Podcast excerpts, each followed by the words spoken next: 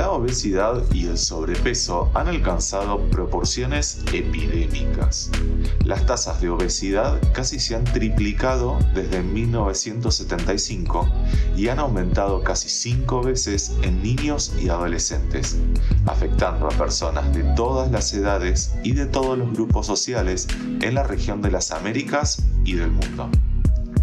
Cada cierto tiempo surgen dietas que se autoproclaman como recetas mágicas y que quizás pueden lograr un descenso rápido, pero difícil de mantener.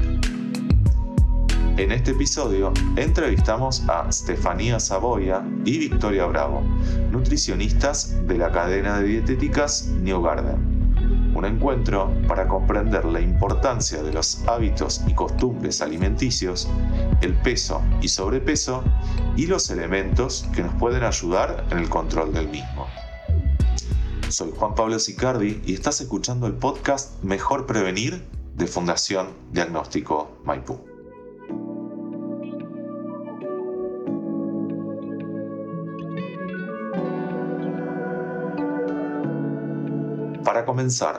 ¿Pueden contarnos qué se entiende por obesidad y cuáles son las consecuencias en nuestra salud? Bueno, la obesidad es el aumento de peso a expensas del tejido graso, del tejido adiposo. Esto es en un grado en que perjudica la salud y el bienestar psicosocial. El aumento de este tejido graso puede estar distribuido en todo el cuerpo, pero el que presenta mayor riesgo cardiovascular y metabólico es el que se ubica a nivel del ombligo, a nivel abdominal, ya que está en contacto justamente con las vísceras y órganos. Eh, la obesidad es una enfermedad crónica y multiorgánica, ya que el tejido adiposo es un tejido activo en el cual se liberan hormonas y sustancias proinflamatorias que viajan a través del torrente sanguíneo por la sangre y afectan a distintos tipos de sistema de órganos.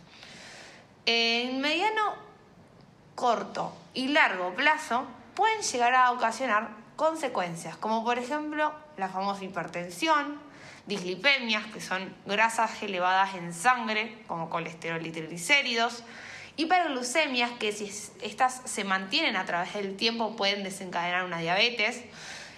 También podemos mencionar el hígado graso, que no es, uno tal vez lo, lo, lo relaciona directamente por ahí con el consumo elevado de alcohol o de grasas que se van depositando en el hígado, pero también hay que tener en cuenta que el exceso de harinas refinadas y el exceso de azúcares en el cuerpo se transforma después en triglicéridos que también va a afectar al hígado provocando una disminución en el funcionamiento de este órgano.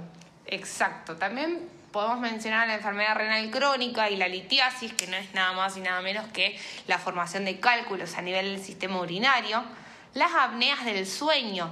Las apneas del sueño no hay que minimizarlas, son interrupciones en el flujo aéreo, en la vía respiratoria, que se dan principalmente cuando dormimos que el exceso de peso a nivel del cuello ¿sí? oprime eh, y ocluye todo lo que es la, la vía respiratoria, permitiendo que la persona se ahogue. Generalmente también coincide en que es una persona que ronca, ¿sí? y al otro día también lo que tiene de, característico que la persona está extremadamente cansada, justamente porque no hubo una buena oxigenación en las células, en los tejidos, y a su vez no hubo un buen descanso en calidad y en cantidad. Exacto. Otra consecuencia de la obesidad es la artrosis. Piensen en todo el peso que las articulaciones, principalmente rodilla y tobillos, tienen que sostener. Y como consecuencia a largo plazo eh, tenemos el infarto y el ACV, que es la principal causa de muerte y de mortalidad a nivel mundial. Siendo todas estas consecuencias físicas, no podemos dejar de mencionar consecuencias también psíquicas y sociales como la depresión y el aislamiento social que uno ya de por sí tiene eh, por este lado estético que uno le, le, le asigna a esta patología, ¿no? Exacto.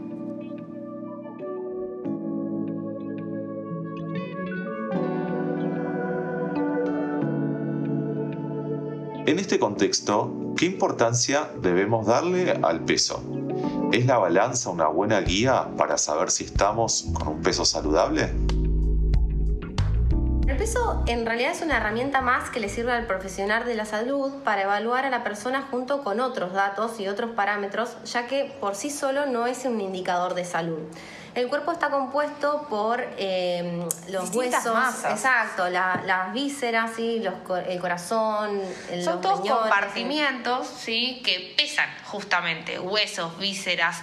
Dentro de esas vísceras tenemos todos los órganos, tejido muscular, tejido grasa y otra masa que se llama masa residual, que son agua y otros componentes. Claro, y en función de, de cada persona, estos componentes se distribuyen de manera distinta, entonces eh, tenemos cada persona una composición corporal diferente. Entonces, ni una persona delgada va a ser sinónimo de saludable, ni tampoco una persona con sobrepeso, según ese, ese número de balanza o comparándolo con ecuaciones ya preestablecidas, va a ser sinónimo de poco saludable. ¿sí? Un ejemplo siempre claro que, que nosotras nos gusta recalcar es, por ejemplo, yo, Vicky, puedo pesar 70 kilos, pero tener hábitos no tan saludables, ¿sí? comer muchos ultraprocesados, llevar una vida sedentaria, eh, tener un descanso inadecuado y hasta incluso eh, el hábito tabaquístico.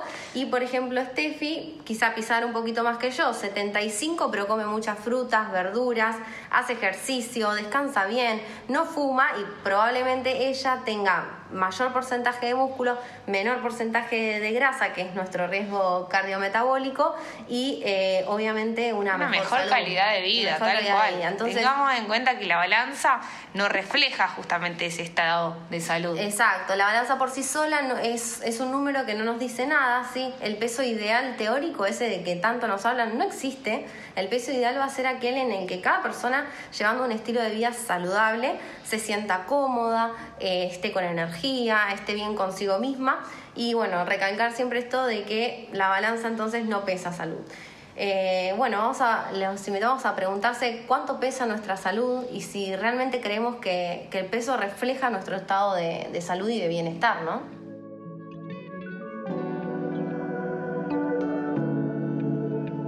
Hoy en día es común encontrar mucha información sobre dietas y modas alimentarias en redes sociales. ¿Qué de cierto en todo lo que aparece o promocionan sitios o influencers?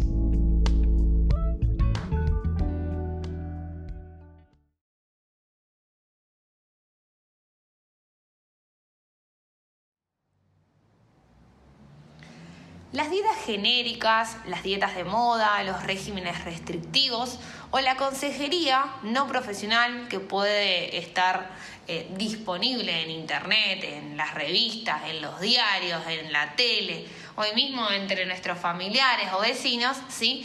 no suelen tener un éxito a largo plazo. Y esto tiene que ver un poco porque eh, justamente las pautas que indican son generales, son poblacionales, no son individualizadas y no se adaptan justamente a cada persona, a sus necesidades, a sus gustos, a sus hábitos, a sus horarios e inclusive a sus posibilidades económicas, ¿no? Al bolsillo de cada uno. Totalmente. Además, en muchas ocasiones son difíciles de, de realizar porque suelen ser dietas muy restrictivas, ¿no?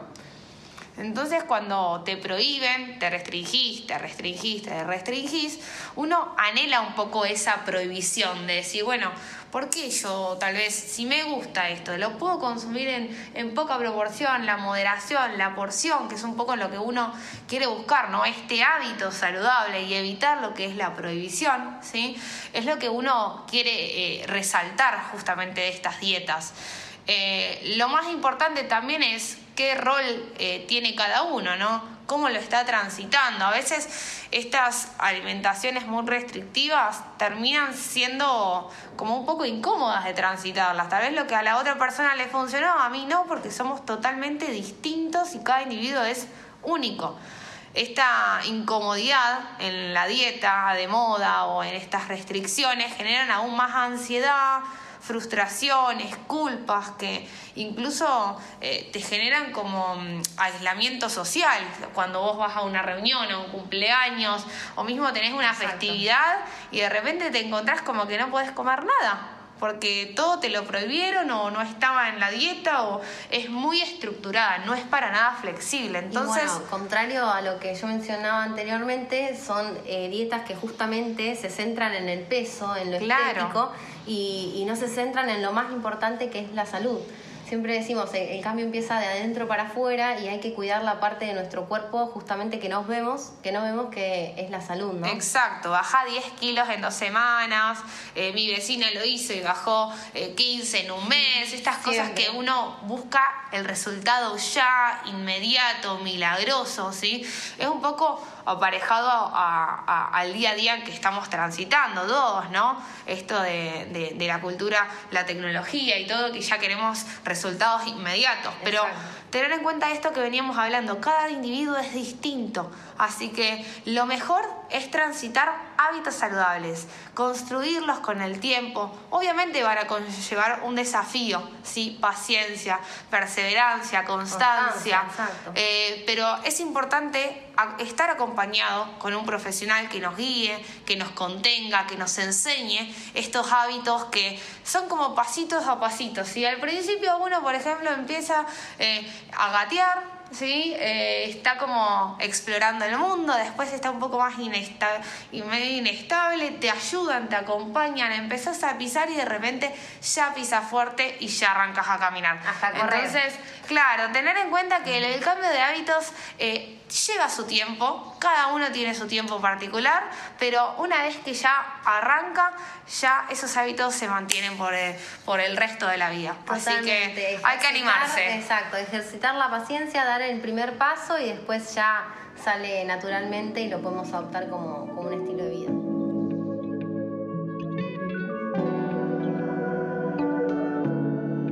¿Qué consejos pueden dar para comenzar los primeros pasos hacia un cambio de hábitos alimentarios?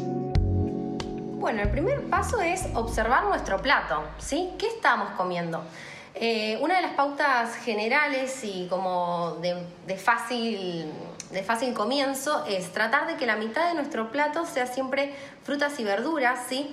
Eh, aprovechar las frutas y verduras de estación, que no solo suelen ser más económicas, sino que también suelen ser más, más sabrosas, exacto, más gustosas, y aprovechar, como siempre decimos, un color, una vitamina.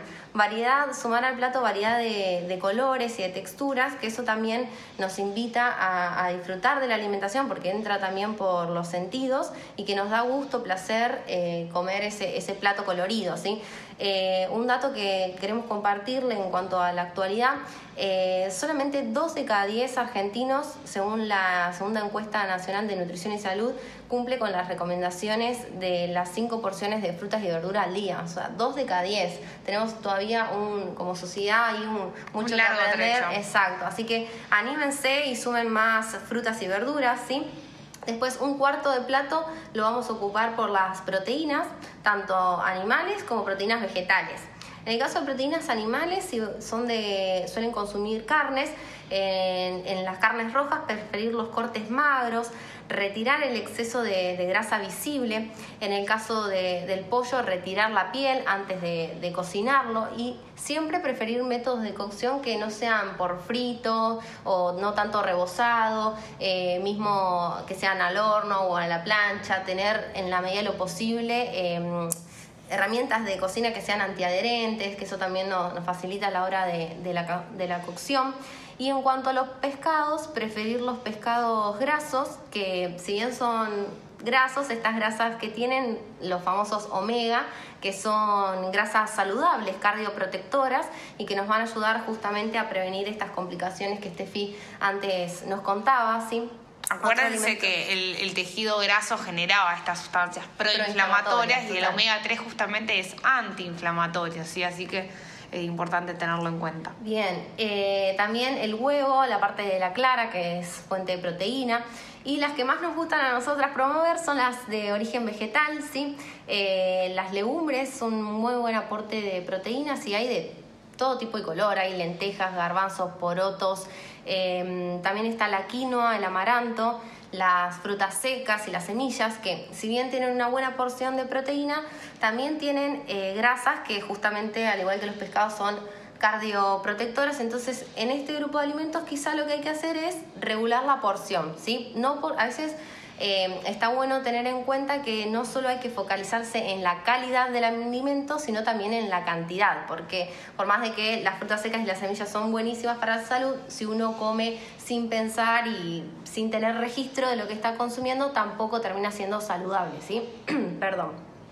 Eh, también, eh, si recién estamos empezando en este cambio, quizá el exceso de consumo de fibra o de legumbres puede generar esa distensión abdominal o ese malestar por provocando gases. Entonces, también hay alternativas como para empezar pasito a pasito e ir sumando de manera progresiva, ¿sí? ya sea a través de las harinas de legumbres, de garbanzo o de arvejas, ¿sí? para sumar en alguna preparación.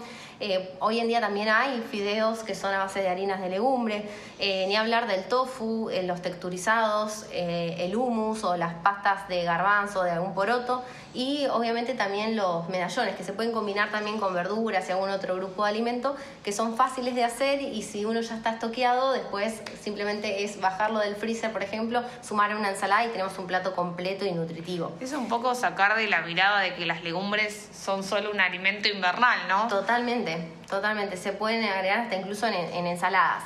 Y después el otro cuarto de plato eh, está ocupado por los granos integrales, ¿sí? que nos, nos proporcionan no solo energía, sino también la fibra que como bueno, ya hablamos en otros episodios, la fibra no solo va a brindarnos esa sensación de, saciedad para controlar nuestro apetito y mantenernos llenos por más tiempo, sino que también es importante eh, para prevenir el cáncer de colon, que es uno de los más frecuentes debido justamente al pobre consumo de fibra que tenemos.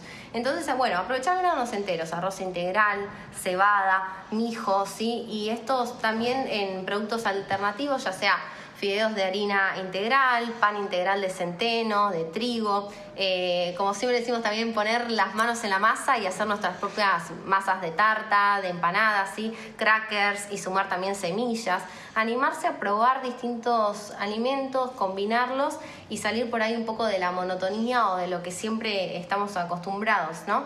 Hay un montón de, cosas ricas para hacer y bueno, siempre nosotras también. Sí, un poco ahora tenemos la facilidad de la, de la tecnología que, que por un lado tenemos que tener en cuenta porque hay mucha información y discernir, ¿no? Cuál es la información que, que está bien, digamos, científica y cuál hay que tenerlo como con pinzas, pero también nos facilita mucho a la hora de cocinar. Hay muchísimas recetas saludables que uno puede adoptar y la verdad que son maravillosas. A full. Y bueno, siempre acompañado de una buena hidratación. Eh, mínimo 2 litros de agua al día, que equivale a 4 botellitas de, de medio litro o 8 vasos de agua al día. Y tener en cuenta que estas recomendaciones que les damos son recomendaciones poblacionales y generales, pero cuando uno comienza por un cambio de hábito, sobre todo si está transitando por la obesidad o el sobrepeso, está bueno de concurrir a un profesional de la salud, a un licenciado en nutrición, para poder personalizar justamente la alimentación y que nos pueda acompañar desde la parte emocional, ¿sí? brindarles herramientas justamente para poder sostener estos cambios en el tiempo. Y como siempre decimos también... Resumiendo, se recomienda justamente disminuir todo lo que serían paquetes ultraprocesados, snacks, productos de panadería, comidas rápidas, gaseosas, jugos, golosinas, alcohol inclusive, que serían como calorías vacías, que no nos aportan nada de nutrientes, simplemente son productos industrializados y eh, sumar todos los alimentos que sean reales, ¿sí? Frutas, verduras, frutos secos, legumbres, todo lo que mencionaba Vicky recién. Así que por menos paquetes y más alimentos reales. Totalmente.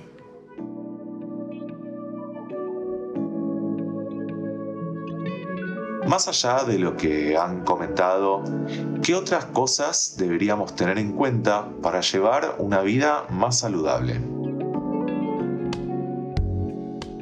Bueno, aparte de la alimentación, otro pilar muy importante es la actividad física, que ya sabemos muy bien porque la ciencia ya sigue en estudio y sigue confirmando todos los beneficios para la salud que tiene. Em, lo que sí tenemos que tener en cuenta es que a veces cuando uno dice actividad física se piensa en algo como programado, estructurado, algo que realmente uno tiene que hacerlo. O solamente el gimnasio y el, el deporte, tipo tenis, fútbol, y en realidad Exacto, eso se llama actividad física programada. Pero existe el NEAT, que por sus siglas en inglés no es nada más y nada menos que la actividad física no programada. Es la actividad física que uno hace sin darse cuenta, ¿sí? Exacto. Em, tengamos en cuenta que la frase que más nos gusta con Vicky es que en realidad el sedentarismo, la falta de actividad física, no duele, pero sí enferma. Eh, así que es una frase que a nosotros nos gusta mucho resaltar porque es bien preventiva y ayuda a, a brindar el entusiasmo y la motivación para comenzar, aunque sea, a, a sumar estos pasos y sumar estas actividades no programadas que les vamos a mencionar ahora. Algunas de estas actividades podría llegar a ser, por ejemplo, en vez de ir por una escalera mecánica o un ascensor, podemos subir escaleras fijas, ¿sí? Mientras estamos caminando, eh, podemos justamente dar más vueltas, pasear al perro, hablar por teléfono y mientras uno va sumando más pasos.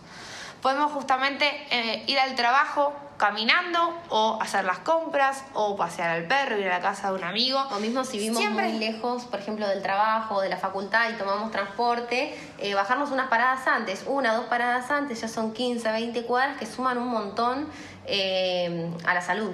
Exacto. Manejar también las horas de pantalla, que a veces uno cae un poco en esto de no tengo tiempo para hacer una actividad física mientras cuando empieza a sumar la cantidad de horas que está tal vez viendo series o con el celular o mismo viendo tele y demás, termina siendo muchísima cantidad de pantallas en la cual uno está sedentario, está quieto.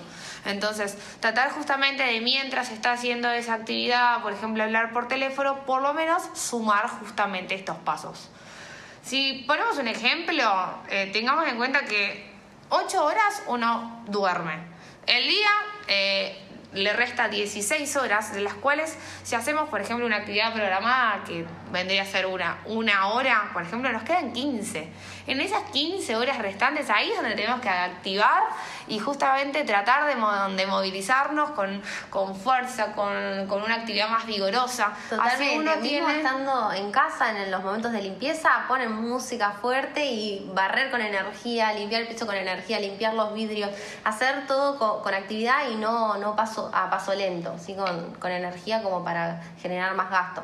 Exacto. Y si nos preguntan cuánta actividad física por día o por semana uno tiene que em, realizar, y primero que va a ser depende de cada persona, ¿sí? depende de la necesidad de cada persona eh, y del estilo de vida, ¿no?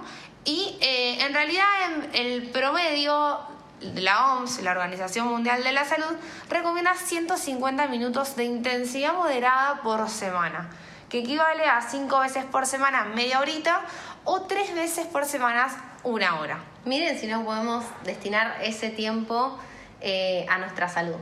Yo creo que se puede y es cuestión de prioridades, ¿sí? repensar en dónde estamos invirtiendo nuestro tiempo y dedicarnos también ese momentito como para, para nuestra salud y para, para placer. Bueno, otra cosa muy importante, Steffi, es eh, el manejo del estrés y la ansiedad, ¿no? Que hoy en día, en los tiempos que vivimos, es una, algo muy, muy frecuente de ver, ¿sí?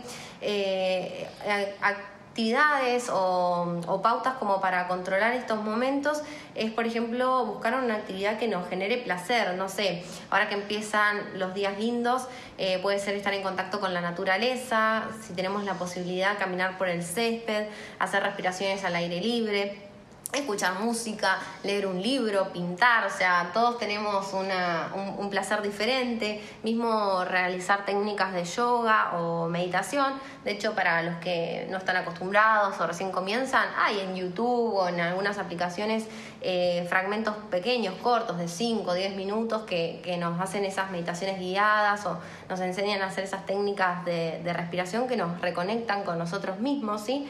Eh, mismo también puede ser cocinar o, ¿por qué no?, un momento de disfrute y distensión con amigos o con algún familiar, ¿sí?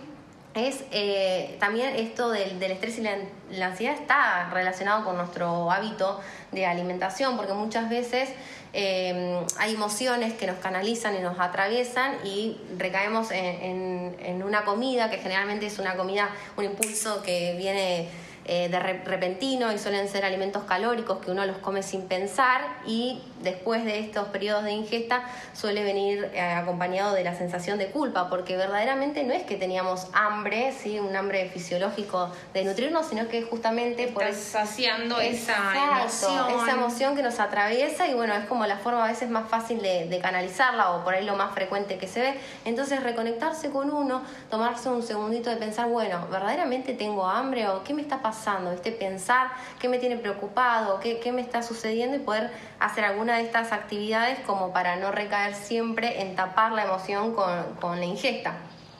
Y bueno, también otra cosa importante es el tema del descanso, ¿sí? No solo en la cantidad de horas que destinamos a nuestro descanso, sino a la calidad de ese descanso un mal hábito muy frecuente que, que, se ve hoy en día es el hecho de que nos vamos a dormir y antes de dormirnos hacemos como una revisadita de celular o nos vemos un capítulo de una serie y todo ese exceso de, de pantalla hace que nuestro cuerpo secrete hormonas y sustancias que a la hora de la calidad del sueño se ve interrumpida o mismo hay personas que, que les genera insomnio o el, sueño cortado y que el descanso no es eh, saludable o, el mejor, no es, no es beneficioso, ¿sí? Entonces también tener en cuenta estos tips a la hora de, tratar de hacer el cambio de, de hábitos, ¿no?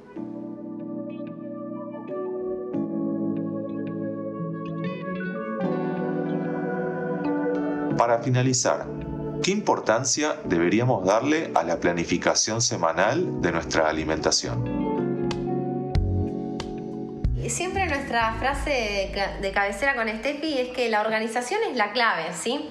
Lo ideal es empezar planificando el menú semanal, ¿sí? Haciendo un esquema de qué preparaciones o qué, qué comidas puedo realizar a lo largo de la semana y en función de eso también hacer la lista de compras para ver las cosas que, que necesito y estoquearme porque siempre que yo tengo las cosas para hacer en casa es más fácil. Sí, aparte tener en cuenta que cuando uno organiza y planifica su semana, puede también ver visualmente qué grupos de alimentos está consumiendo, eh, si hay variedad en color, en texturas de vegetales, si repetimos siempre las mismas proteínas, si solo consumimos alimentos refinados o incluimos fibra dentro de nuestros días. por eso es muy importante la, la planificación semanal. A su vez que la lista de compras nos va a permitir, primero, ir de compras, no tentarnos con ninguna otra cosita, porque cuando uno vuelve al supermercado, vuelve al almacén y demás, siempre se tienta con algo más que tal vez Totalmente. es no tan saludable, o ¿no? algo nuevo que salió y me da intriga ver cómo es. Exacto, entonces eh, la lista de compras nos ayuda a organizarnos y comprar alimentos nutritivos, reales, ¿sí? que nos ayuden a realizar preparaciones eh, que nos sirvan también como base de otras preparaciones. Por ejemplo, podemos hacer arroces integrales, legumbres, cocinarlas, frizarlas en packs individuales y ya tenerlas para cualquier próxima receta madre. Por ejemplo, esas legumbres las podemos utilizar en ensalados, en revueltos, en rellenos. Podemos procesarlas y utilizar en patés, en hummus, ¿sí? Medallones. Y, y, tan solo descongelándolas, que puede ser en microondas o incluso ponerle agua caliente, ¿sí? Así que es súper práctico, tal cual. Amigarte con el freezer es la frase. Exacto. Después lo mismo con las verduras y las frutas, ¿sí? Estoquearnos y tenerlas limpias ya en la ladera, ¿sí? las hojas verdes, en, bien sequitas en bolsas Ziploc o en tapercitos como para que nos rindan más y duren en el tiempo, tomatitos cherry o tomates, eh, zanahoria que incluso la pueden ya tener rayada en un tupper, lo mismo que el repollo, limpio, cortadito. Eh, y las frutas siempre también lo que decimos es tenerlas a la vista, ¿sí? Lo ideal es una frutera en la mesada o en la mesa, así como centro de mesa, que además suma color y queda queda súper lindo. Eh, y al tenerlas a la vista, uno también las tiene al alcance de la mano, entonces nos acordamos de, consumirlas, distinto que cuando están en el último cajón de la heladera, que ni las vimos, que siempre que abrimos el cajón, alguna ya se echó a perder, ¿viste? Con el paso del tiempo pasa. Y eso que mencionás, Vicky, tiene que ver mucho con crear entornos saludables, ¿no? De qué es lo que tengo al alcance, ¿sí? Abro mi alacena, abro mi heladera, eh, y, y qué es lo que tengo a mi disposición. Yo llego a casa, tengo hambre, ya quiero una, comer algo para saciarme.